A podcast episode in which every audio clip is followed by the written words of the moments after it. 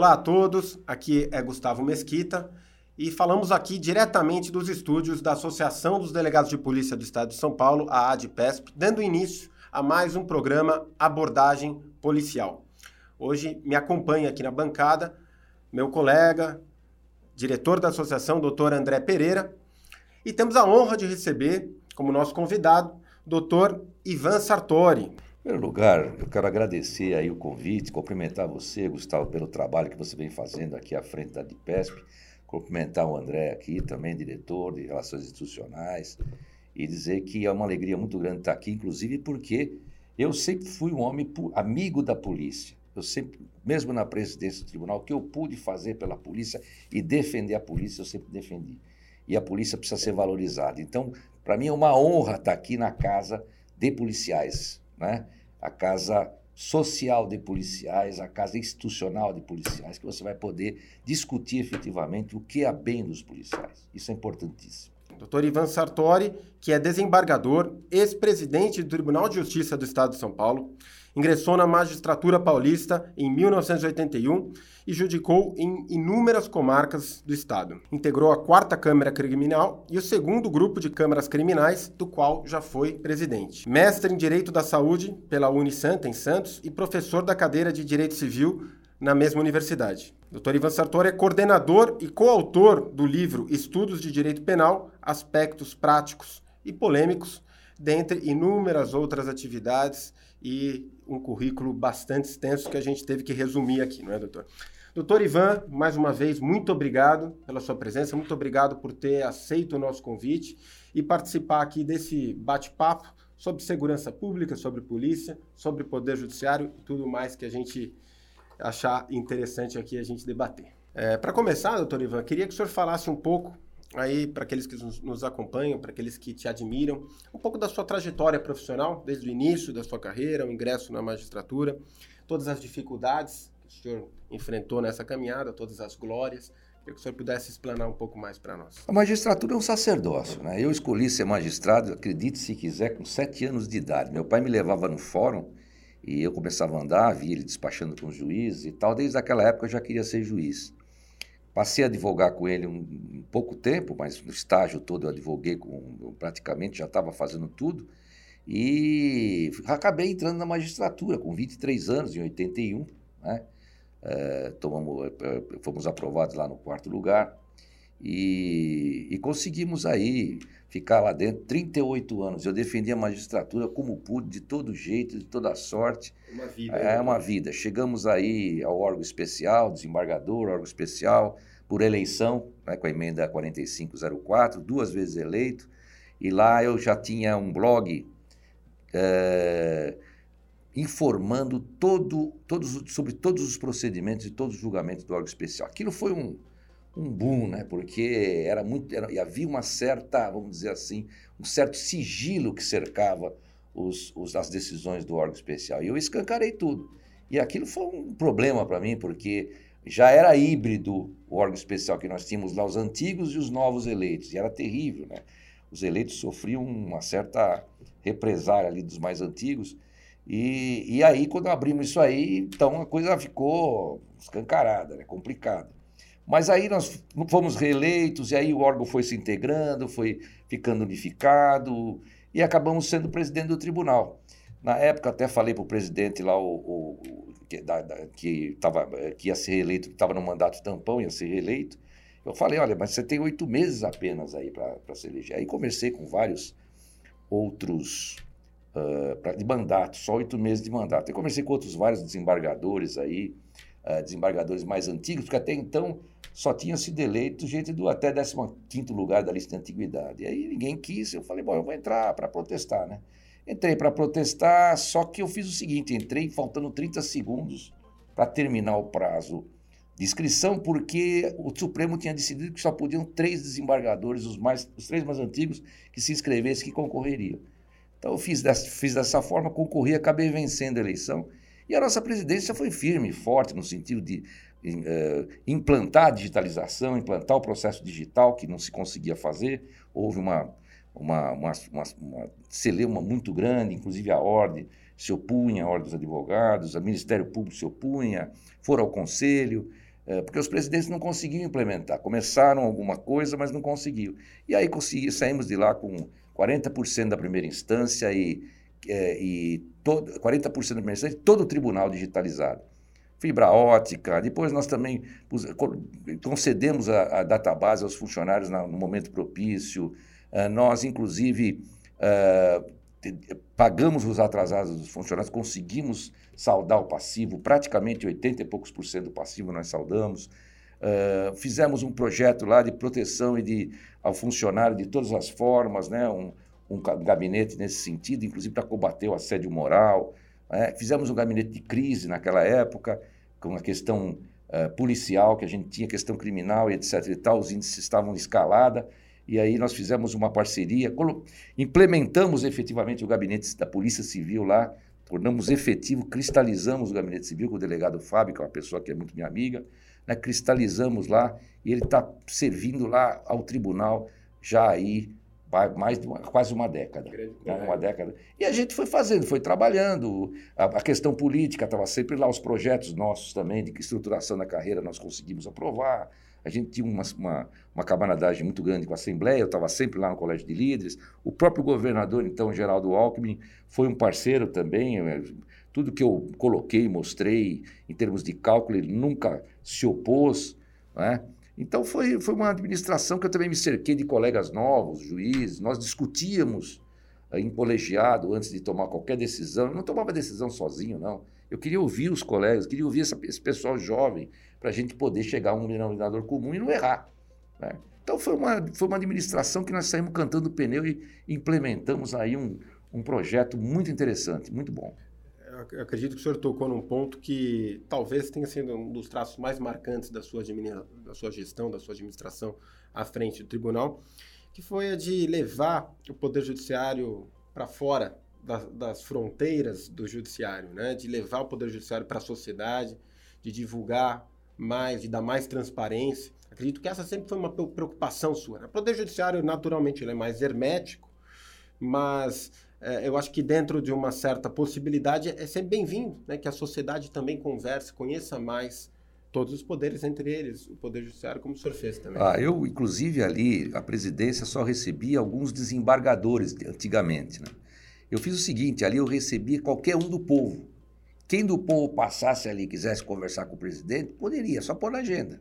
Eu cheguei a receber quase 3 mil pessoas por ano no meu gabinete, 3 mil pessoas por ano no meu gabinete. Então, aquilo ficou aberto. Nós tivemos também as redes sociais, que nós, pelas redes sociais, a gente sabia tudo o que estava acontecendo no Estado.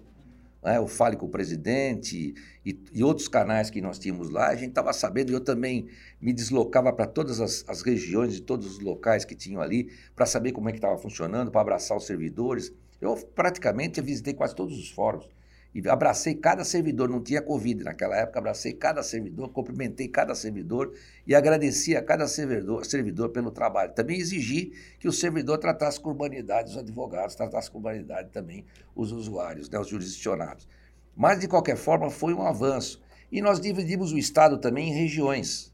Dividimos, dividimos o Estado em regiões, 10 regiões. Com isso, a gente dividiu a administração também do tribunal né? A gente delegou para alguns juízes que eram os, os coordenadores das regiões e tudo ficou muito mais simples, que se centralizava no tribunal, mas a gente tinha todo esse aparato ali já pronto, almoxarifado digital. Então a coisa foi crescendo, inclusive nós implementamos eh, também o painel digital de administração e gestão no tribunal. Você tinha todo, todo o quadro de tudo no tribunal, porque afinal de contas eram 10 bilhões de orçamento, hoje já está em quase 14 bilhões de orçamento ano. Bilhões. Você tem ali 60 mil funcionários, mais 10 mil terceirizados, mais de mil prédios. Você tem ali 23 mil processos da minha época por dia que ingressam no Tribunal de Justiça. Então hoje tá, deve estar tá aí nos beirando uns 28, 30 mil. Não é?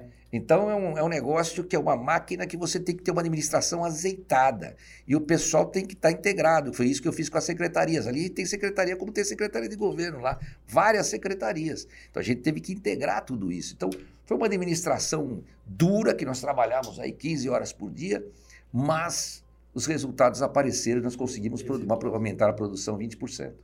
Doutor, Quais são os desafios atuais comparados aos desafios que o senhor enfrentou lá atrás, 2012, 2013, quando o senhor era presidente? Olha, a situação se complicou. Essa é a grande verdade. Lá atrás nós tínhamos aí um judiciário bastante lento, mas muito lento e, totalmente em desacordo com a demanda. E aí a, a, ideia foi justamente implementar mais centros de conciliação, os SEJUSCs, né? Nós chegamos de, de 20, não de 30, nós passamos a cento e tantos para poder digitalizar a coisa, implantar o processo digital, que foi uma luta, e eu não entendia por que, que não se implementar, porque os outros presidentes não conseguiam, porque havia uma, uma resistência política de outros órgãos, como eu já falei aí, né, de outras instituições, e aí nós peitamos e implementamos de todo jeito, não tinha mais como voltar, como parar. Foi o, foi o sistema pioneiro né, uh, de digitalização. Hoje, tá, depois o CNJ implementou aí geral no Brasil, o PJE, mas não chega, não é nem de perto tem agilidade do nosso sistema SAGE. Agora, hoje nós tivemos a Covid, o presidente teve que enfrentar esse problema sério, o presidente Pinheiro Franco, né? É, isso foi um contratempo muito sério. É, hoje nós temos também uma questão muito delicada, que hoje você tem um patrulhamento, um policiamento político, inclusive da linguagem, né? E você tem grupos aí que cerceiam muitas vezes a liberdade de manifestação. Então você está vivendo um momento muito delicado, você tem que escolher as palavras, você tem que procurar não né, você tem que ser extremamente e politicamente correto, porque senão você acaba entrando numa fria, acaba te processando, acabam é, trazendo algum, algum, algum fato mentiroso acima da, em cima da sua pessoa. Né? É um problema seríssimo. É lógico que a gente tem sempre que seguir a ética, tem sempre que. Mas é um exagero. Um exagero imposto por das, pequenos das narrativas, Né? A, dita, a, ditadura... a, ditadura das narrativas, a ditadura da minoria, porque são grupos seccionados aí que vêm e, e tentam é, lacrar, como se fala, é. um, esse ou aquele. Né? É Mas eu não aceito lacração, eu falo o que eu penso e ponto final. Muito bom. E falando um pouco, doutor, o senhor trabalhou também na Câmara de, na Câmara de Direito Criminal, né? É, então o senhor é, certamente teve muito contato com a Polícia Civil, o senhor conhece bem a Polícia Civil é, e tem consciência das dificuldades e da importância de uma polícia judiciária fortalecida para o sistema de justiça criminal, né, para todo o sistema de persecução penal. O que, que o senhor poderia dizer em relação à experiência que o senhor teve na, na, relação com a Polícia Civil e qual a sua visão da Polícia Civil hoje? Olha, eu tive na quarta Câmara Criminal, a Câmara de Gás, uma das câmaras de gás, quarta e quinta. Né? Hoje eu sou advogado, meus casos, graças a Deus, não caem lá porque eles se deram por suspeitos. Mas era a Câmara Criminal, ali não tinha jeito. Ali tem prova, está condenado e a pena é alta. Habeas corpus era difícil dar, só se fosse mesmo uma coisa absurda. Então o negócio lá era pesado. E também a questão de progressão, questão de, de benefícios aí aos, aos, aos, presos, isso aí a gente também era bastante rigoroso. Né? É, e a gente tem uma, eu tinha uma boa impressão, uma excelente impressão dos policiais, dos delegados, dos policiais, ali que trabalhavam nos inquéritos. A gente via o cuidado que se tomava, com raras exceções, mas a gente viu o cuidado que era tomado ali, a autoridade policial, ela sempre agia de uma forma, assim, é, observando a legislação de uma, uma, forma bastante eficiente, e muitos casos que nós vimos lá, que foram de difícil elucidação, é, elogiamos até os delegados, elogiamos os investigadores, porque é um trabalho muito difícil, porque essa, essa categoria de vocês arrosta um problema de total falta de estrutura e respeito do governo. Isso é que tem que acabar. O governo precisa respeitar a polícia. E nós precisamos de uma polícia judiciária, senão na parte criminal, como é que o judiciário vai funcionar? Se você não tem uma polícia judiciária, como é que você vai apurar esses crimes? Você não consegue. É. Então, por isso que a criminalidade também começa a aumentar, uma vez que não existe aí a possibilidade de apuração, não é? taxa de apuração hoje, quanto que está? Vocês devem estar sabendo aí quanto que está a taxa de apuração. Né? É, o percentual que já é difícil você alcançar satisfatoriamente. Agora, se você não tem estrutura, o delegado dirige o próprio carro, correndo risco, o delegado não tem um, um, um, vencimento, um subsídio, um vencimento adequado à sua função, que aqui na Polícia de São Paulo é a que menos paga, né? o governo é que menos paga policial, né? É, agora... É o mais baixo de salário. É, hoje, hoje é, é. Hoje, hoje é ainda é. Quer dizer, o Estado de São Paulo, merece uma polícia bem estruturada. Então, eu sempre defendi isso. Quando eu era presidente do tribunal, defendi até a última, até, até o meu último, até a medula, defendi sempre os policiais, policial civil, policial militar, a polícia militar também tinha bom, bom relacionamento, a gente tinha o nosso gabinete militar da polícia militar, e eu entendi por bem implementar definitivamente, foi uma ideia do anterior presidente, talvez chamar um delegado, houve uma grita, tal, chamar o um delegado, aí ele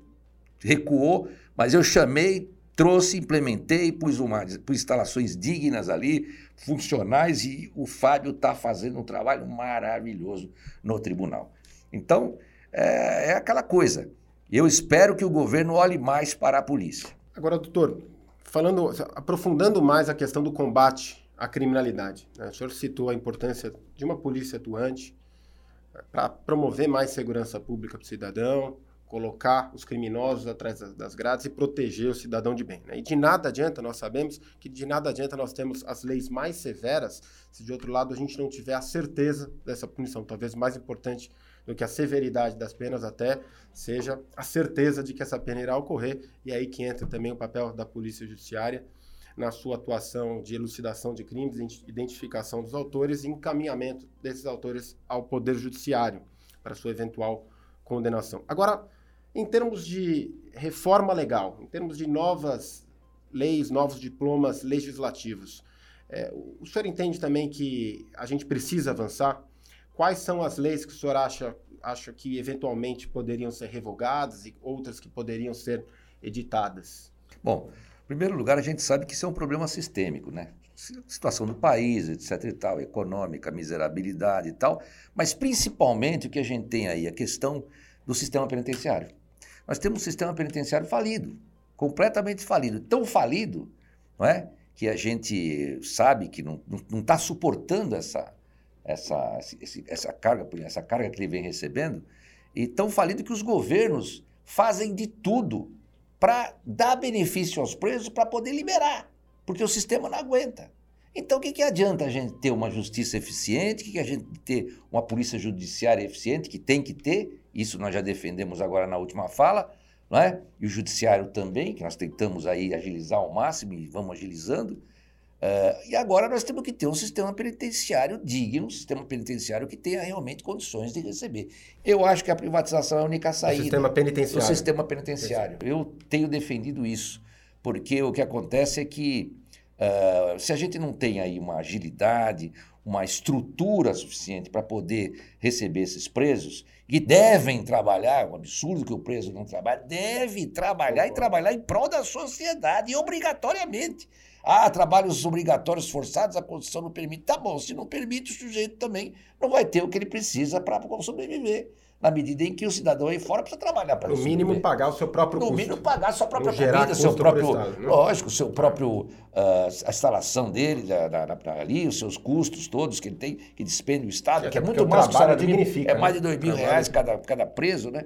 Um trabalho que dignifique e que realmente sirva à sociedade. Vai lá ajudar a construir ponte, asfaltar lá junto com o exército as, as estradas, vai plantar trilho junto com, a, com, a, com, a, com, as empresas aí contratadas. Então, o sujeito tem que trabalhar em prol da sociedade. É negócio de ficar fazendo trabalhinho na lá ali na, na, penitenciária, negocinho de ficar lendo um, um livrinho. Não, meu, o cara tem que trabalhar pesado. É isso que ele tem que fazer, é trabalhar para pagar a dívida, inclusive, que ele tem com a sociedade. E outra coisa, a gente tem que valorizar a vítima. A vítima tem que ter voz no processo, e voz firme, inclusive sugerindo e tendo acompanhamento para, para e passo dos processos. Agora, a única coisa que precisa ser feita aqui é alterar radicalmente a lei de execução penal. Alterar. Né?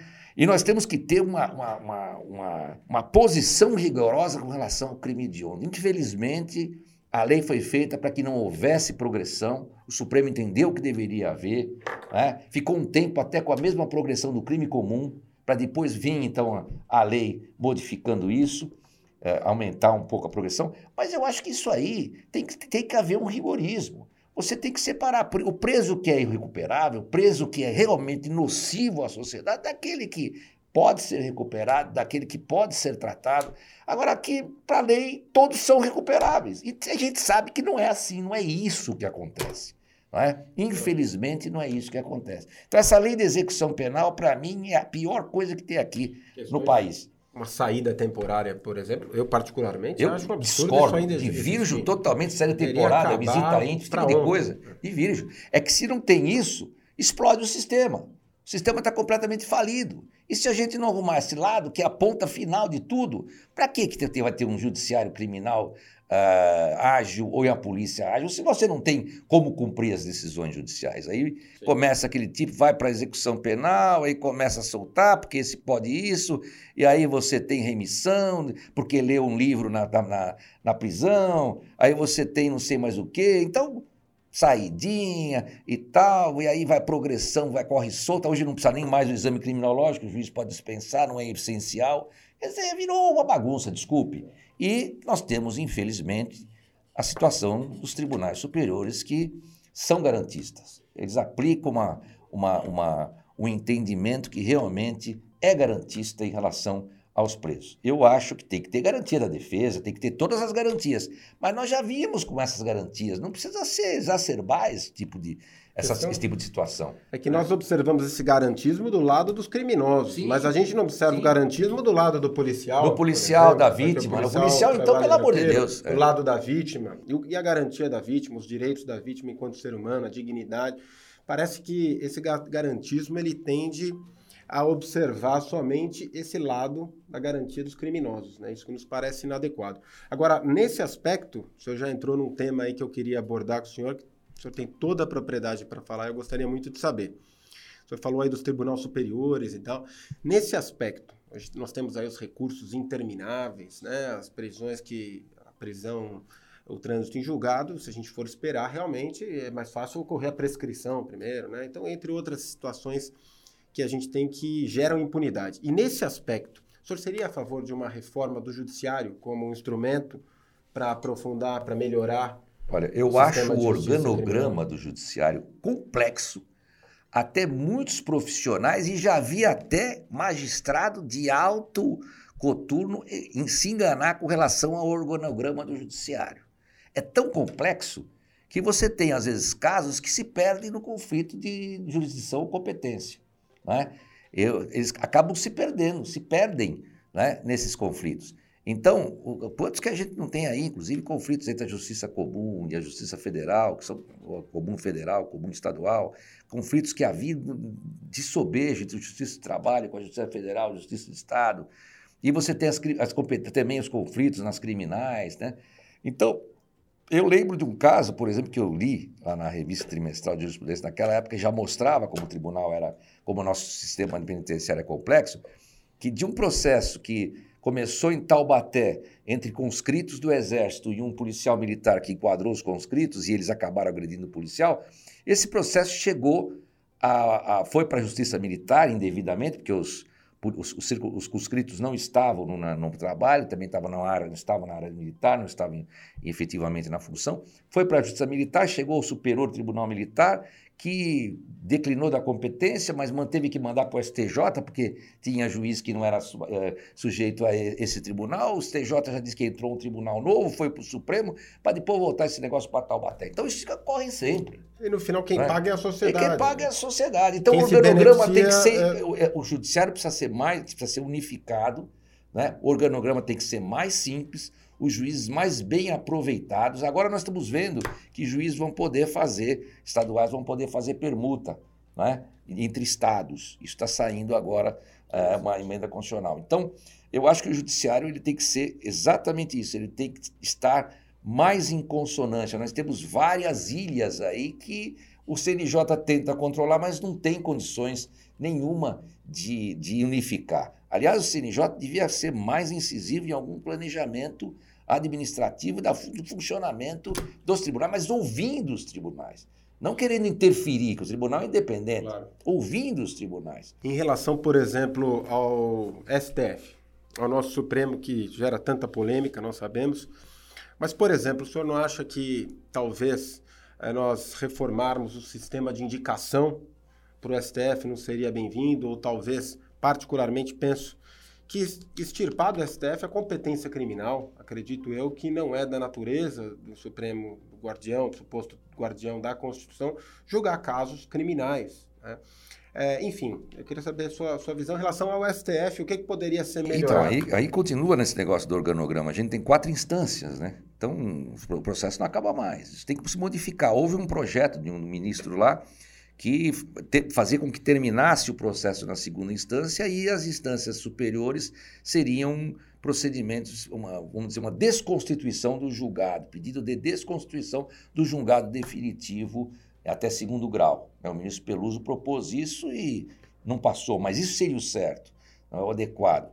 Agora, o, o ministro do Supremo é indicado discricionariamente ao, ao livre-arbítrio do presidente da República. E geralmente o que a gente está vendo e viu nos passados, com exceções, evidentemente, com todo o respeito aos ministros que estão lá, não é? que eu conheço alguns e respeito, uh, mas com, com devida vênia, a gente sabe que a escolha é realmente uma escolha de sempre do apadrinhamento mais. É? é a pessoa que está mais ligada, mais chegada, etc. e tal.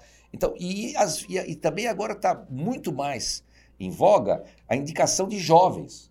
Então, você tem um Supremo que fica engessado, quer dizer, aquele, aquele ministro que pensa daquele jeito, ele vai ficar 20, 30 anos lá. Quer dizer, isso é uma situação muito complicada, porque o, o mundo, a sociedade e todo toda a, a, nossa, o mecanismo também é, de, de, eh, institucional é dinâmico.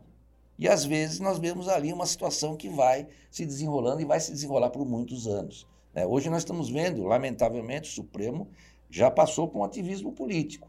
Não é? Eu sou obrigado a falar isso com todo o respeito, né, que esse inquérito da fake news começou a invasão na questão do chefe da Polícia Federal. Depois nós tivemos aí diversas situações de prisão, prisão de um deputado que a Câmara, infelizmente, se acovardou, né?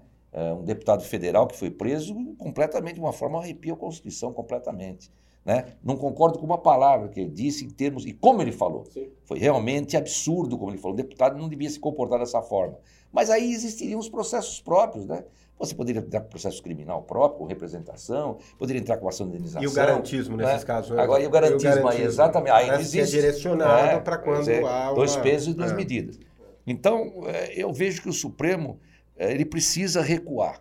O Supremo precisa recuar em termos de não é, se colocar à frente do, do, do uh, como protagonista do, do, da, da, da, da, administração e do povo, do governo do povo e do, do Brasil. Você tem que deixar isso para o executivo. O executivo é que vai governar. Foram quase 200 intervenções aí do Supremo em cima do, do, do governo. E isso tudo por provocação dos partidos de esquerda que, por intermédio do Supremo, acabam governando.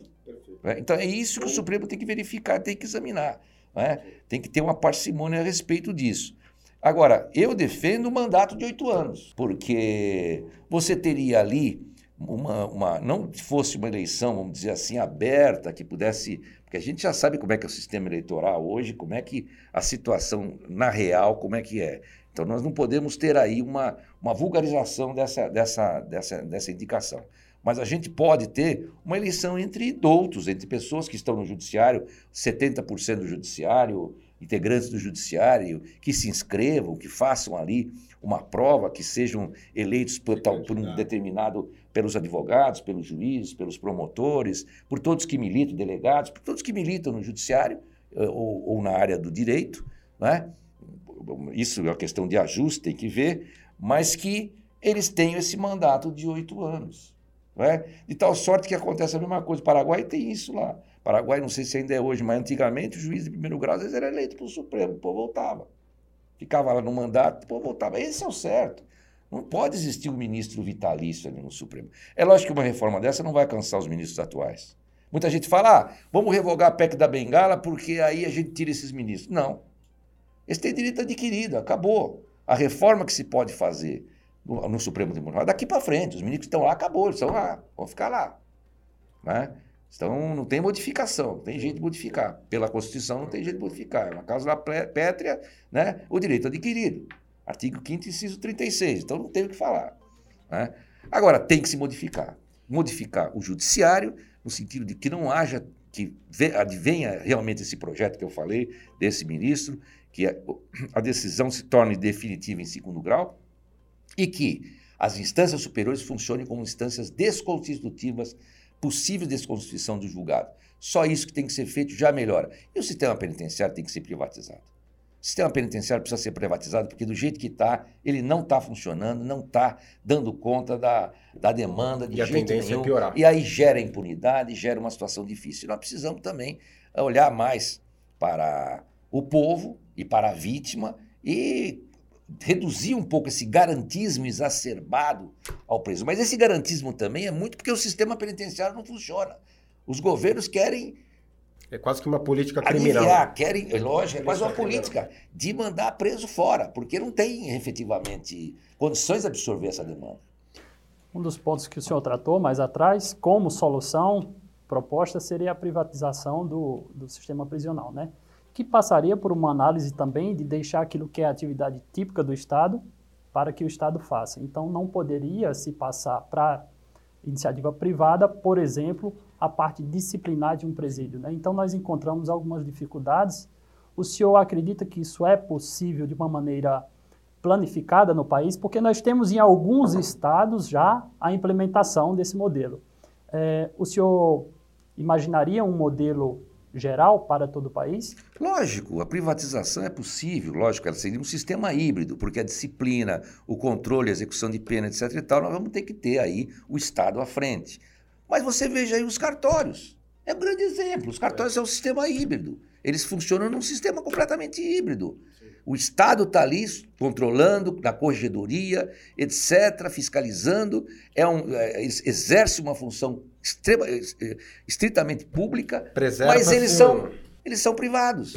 E por que, que não pode ser assim o sistema penitenciário? Preserva-se um É. núcleo, um, um Mutatis núcleo mutandis, essencial né? daquilo Núcleo que é do essencial, mundo público, exatamente. daquilo que Mutatis é mutandis. Você vê os cartórios assim, que é de altíssima importância, é uma, uma- um segmento de altíssima importância. Por que, que a gente não pode fazer isso no sistema penitenciário? Privatiza-se, não é? veja aí a possibilidade do sistema de renda nessa pri- privatização para quem concorrer à licitação, é? e o Estado não perde também, o judiciário, a polícia, etc. tal, o Estado não perde o controle da execução da pena, não perde efetivamente o controle da disciplina do preso. Isso não vai perder. não é? Agora, o sistema penitenciário vai auxiliar o Estado naquilo que é possível, o sistema privado vai auxiliar o Estado naquilo que é possível. As soluções, então, de fato existem, né? Basta que sejam implementadas, né? Doutor, um dos pontos que o senhor tratou foi a superexposição do Poder Judiciário, né?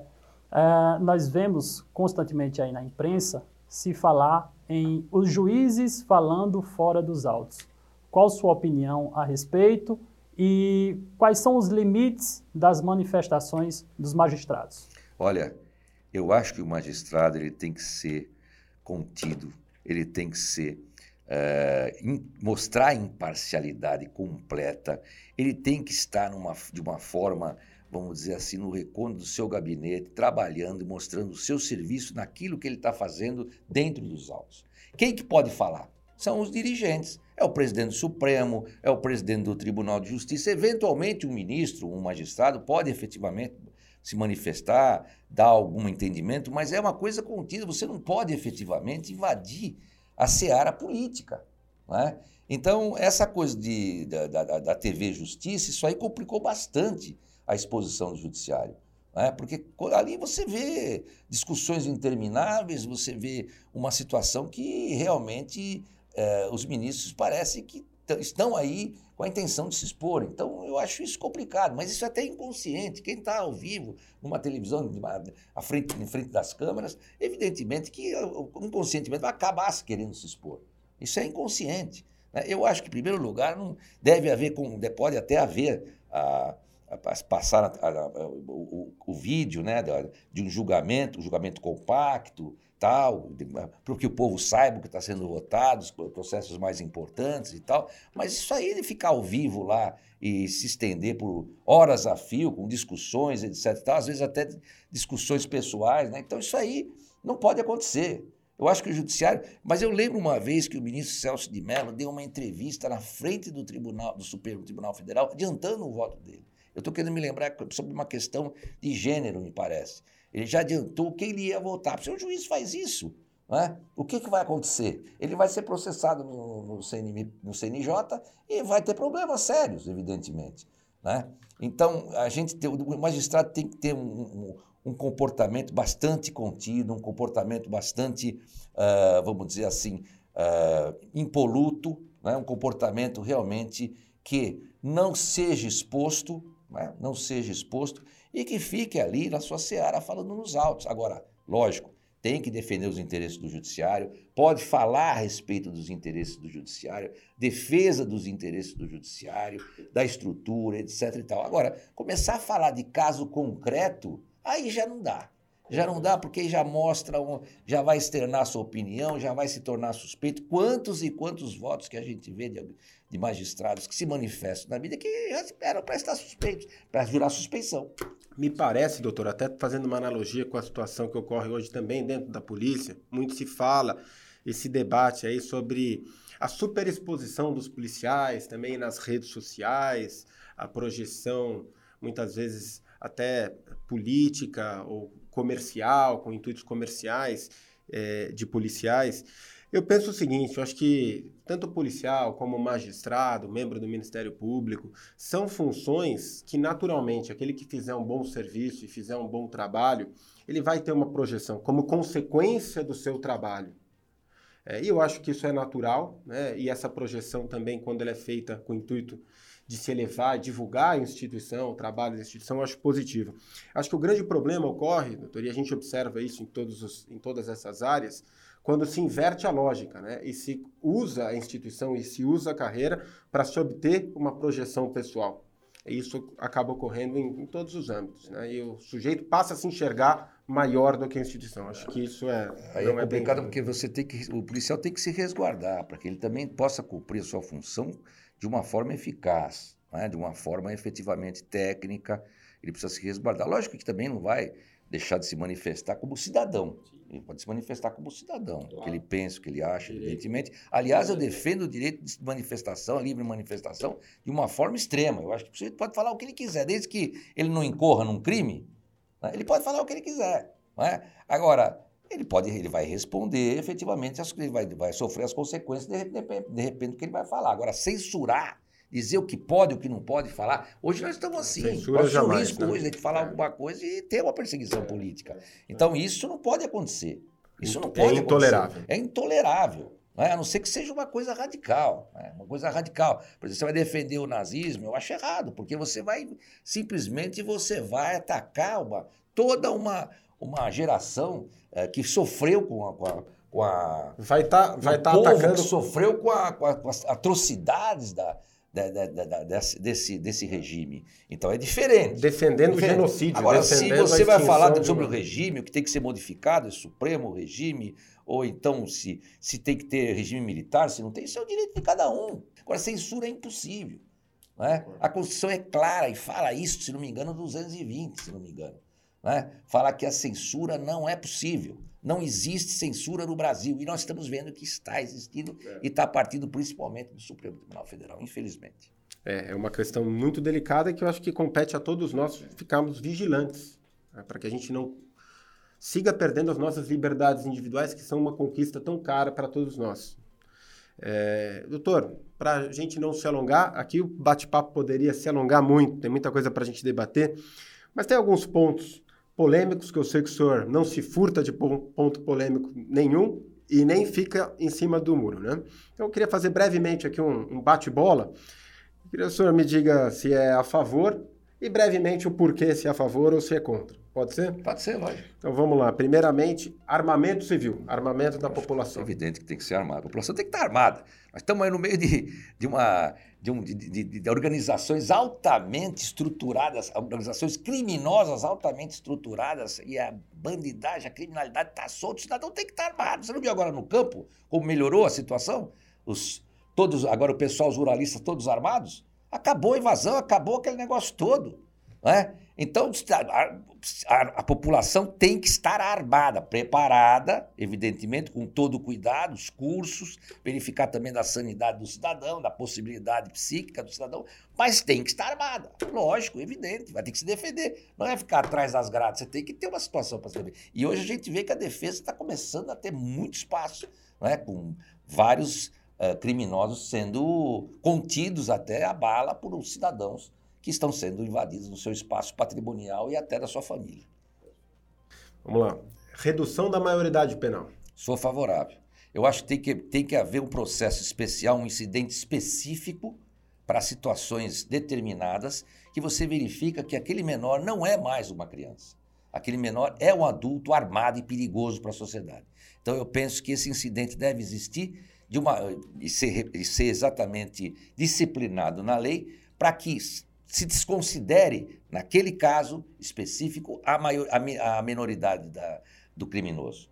Isso eu acho que deve haver. E aí, porque nós vimos, você viu uma delegada outro dia, me lembro se é do Rio, se é daqui, uma delegada falando ali que ela passou com o fuzil e na frente de um determinado local de, tráfico, etc e tal, com outros policiais, não sei se chegaram a ver esse vídeo, e ela ficou impressionada que desceram 30, 40 garotos de menos de 10 anos, tudo armado.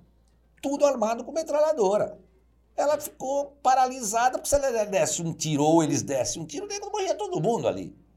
Não é?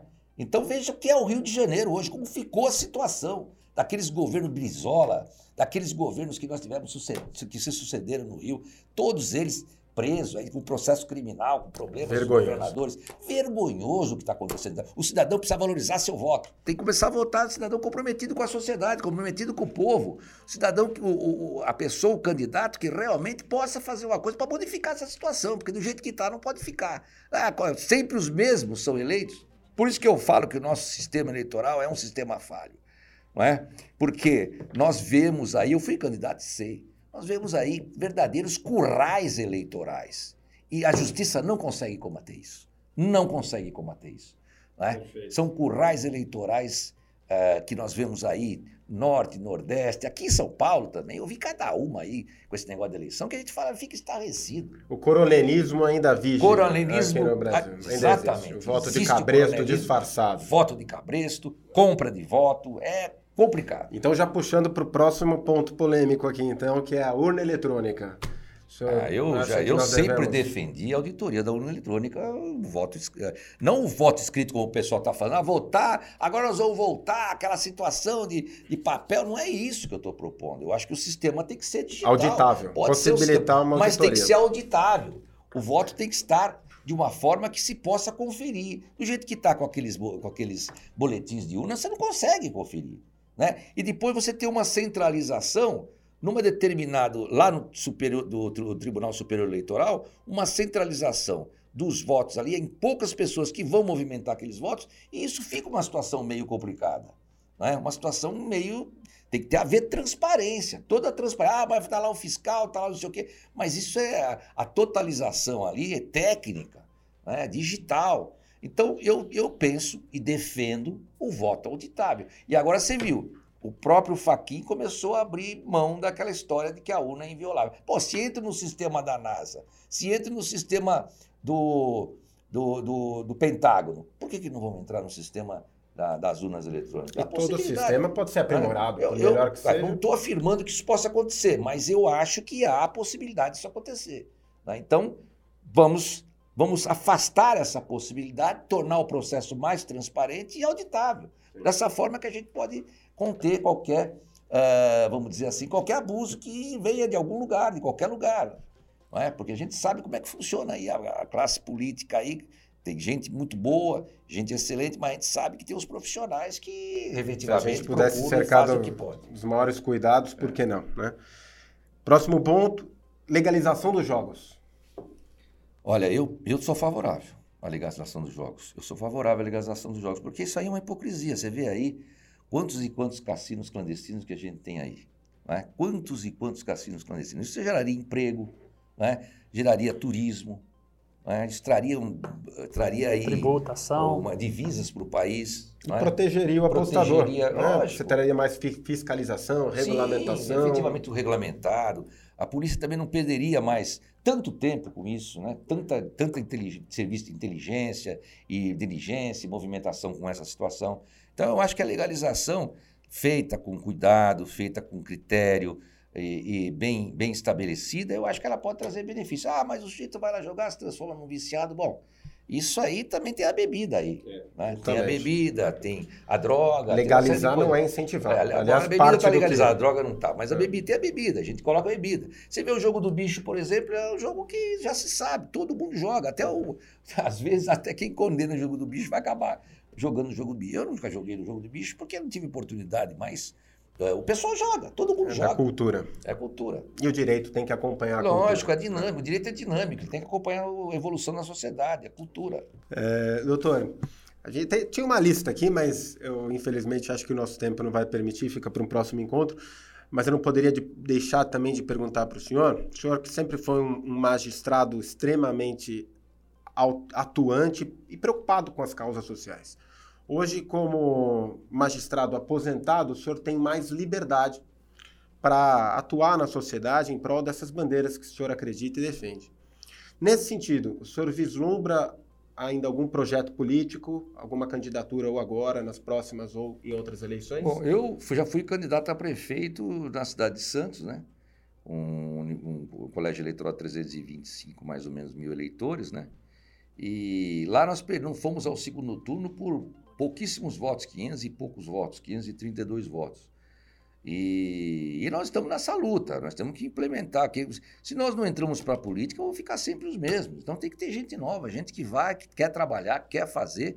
né? Até gostaria muito de gozar da minha aposentadoria, gozar minha aposentadoria no meu, no meu, na minha, lá em Santos, na, meu, na minha casa, praia, e encontrar os amigos, a, a família, meu lazer. Eu até gostaria. Isso aí, para mim, é- eu estou com um compromisso com a agenda tomada todos os dias. E vai para São Paulo e volta, e vai viajar, não sei o quê. É uma movimentação terrível, mas eu acho que vale a pena, porque a gente tem que fazer alguma coisa pela sociedade. Então eu vou ser candidato, sim, agora Olha, também, para deputado federal. Vou, muito bom ser saber, candidato. E, e sugiro que vocês também se movimentem aí, inclusive o presidente aí, se movimente também para uma para um caminho nesse sentido. Nós já temos aí ah, a polícia se envolvendo muito com, com a questão do, da- da- das eleições ah, da, da política. Eu acho importante isso, porque a gente tem que ter representantes lá. Né? Tem que ter representantes. Eu acho que eu posso representar não só o povo, posso representar o judiciário, posso representar a polícia, posso fazer o que é possível. Porque quando eu era presidente do tribunal, eu fiz o que podia e o que não podia, em todos os sentidos. Inclusive, nós implementamos ali o CASC, né, que foi a minha então esposa, eh, implementou ali, um sistema com, com o médico Medina de promoção de transplante de órgãos. Não é? E ali nós fizemos um trabalho muito bem feito também. Então nós fizemos, nós estamos ali, a questão do. Também procuramos tratar a questão do, do- da, da Cracolândia, né? pusemos juízes lá dentro, fizemos parceria com o governo. né? Questão difícil. Agora nós tivemos. é, Questão dificílima. Agora, uma coisa que eu tenho aqui é o Carandiru, que eu julguei o caso do Carandiru. Né? Isso aí eu, eu senti na pele o que é você ser o que é lacração. Né? Tentaram lacrar, porque eu anulei o júri como relator, me acompanharam os outros desembargadores e eu absolvia. Ah, mas não pode absolver em segundo grau. Não pode, mas acontece que tem jurisprudência do Supremo do STJ que permite a extensão de uma absolvição de um réu nas mesmas condições dos demais aqueles réus, 580. Não é?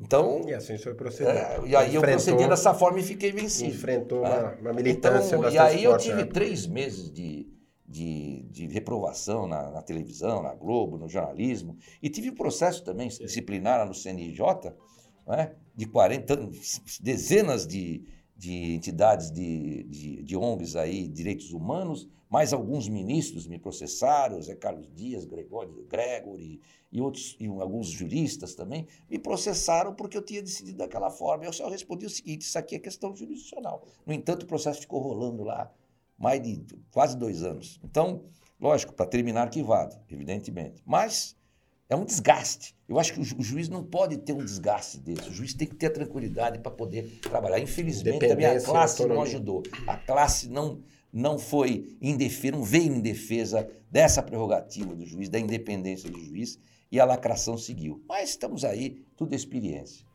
E segue cada vez mais forte, É. né? Doutor André, mais alguma última... É isso. Isso aí que o senhor acabou de falar demonstra a necessidade de preservar as prerrogativas daqueles que tratam com questões sensíveis da Da sociedade. sociedade. É.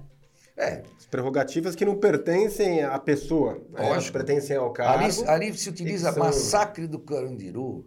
Que massacre? Aquilo foi uma operação que teve que ser feita, aquilo explodir. Aqui não, estava no pavilhão 9, ia para o pavilhão 8, que eram os presos mais perigosos, e se sai todo mundo ali, ela é preso para tudo que é lado. São milhares e milhares de presos ali que a gente tinha, que poderia explodir e haveria aí uma, uma, uma um prejuízo enorme para a segurança do povo e da sociedade. Então, foi uma operação que teve que ser feita, houve um enfrentamento lá, com seringas de, de, de HIV, luz, energia cortada, óleo em todo, todos os locais, uh, vasos sanitários sendo arremessados, arma de fogo, tinha arma de fogo, arma branca, tinha muita arma branca, e policiais ali que muitos estavam. Uh, uh, 99%, a gente pode dizer até que tem um ou outro que possa ter exacerbado, não era possível a gente definir. Mas 90 e tantos por cento a gente tinha o pessoal cumprindo ordem. Gente nova, recém-ingressa na polícia.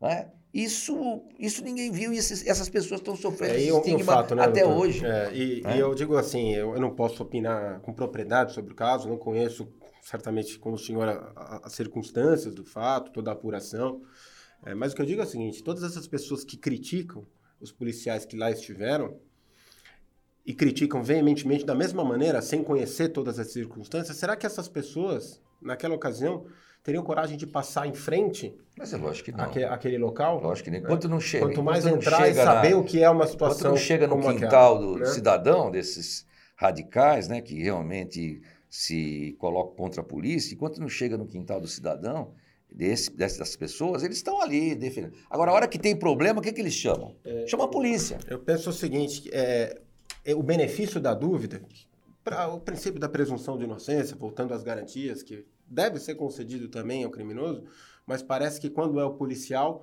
esse princípio ele se inverte. Ao invés de se agir com a presunção da inocência, se considera a presunção da culpa, como se o policial já é. partisse é. com uma responsabilidade inerente. É verdade. Né? Então, Existe uma perseguição, tipo de... realmente uma perseguição política, uma perseguição de segmentos que têm voz na sociedade e se organizam.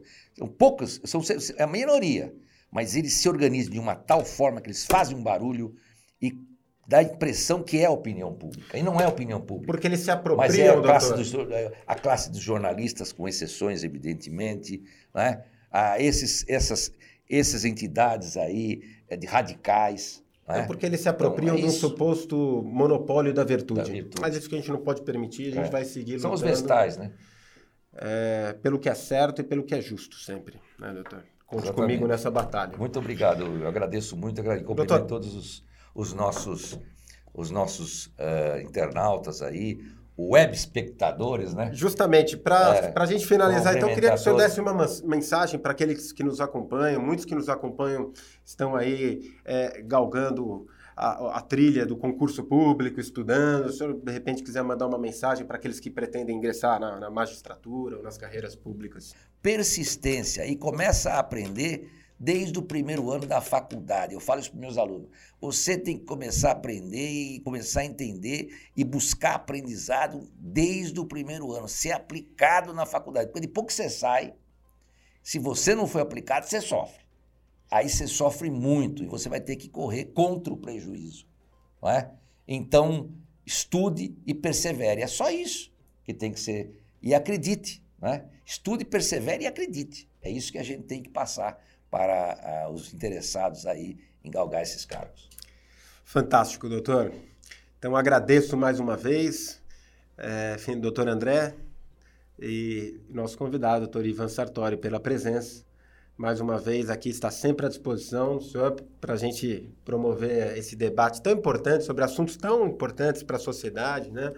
É, e que às vezes a gente percebe que falta um debate mais técnico, mais adequado, mais qualificado e corajoso, como o senhor sempre faz. Então, queria parabenizá-lo, é, principalmente por essa coragem sempre de se expor e de nunca se recusar a se posicionar sobre aquilo que o senhor acredita.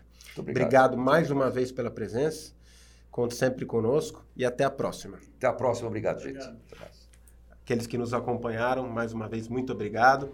Até o próximo programa Abordagem Policial. Um abraço.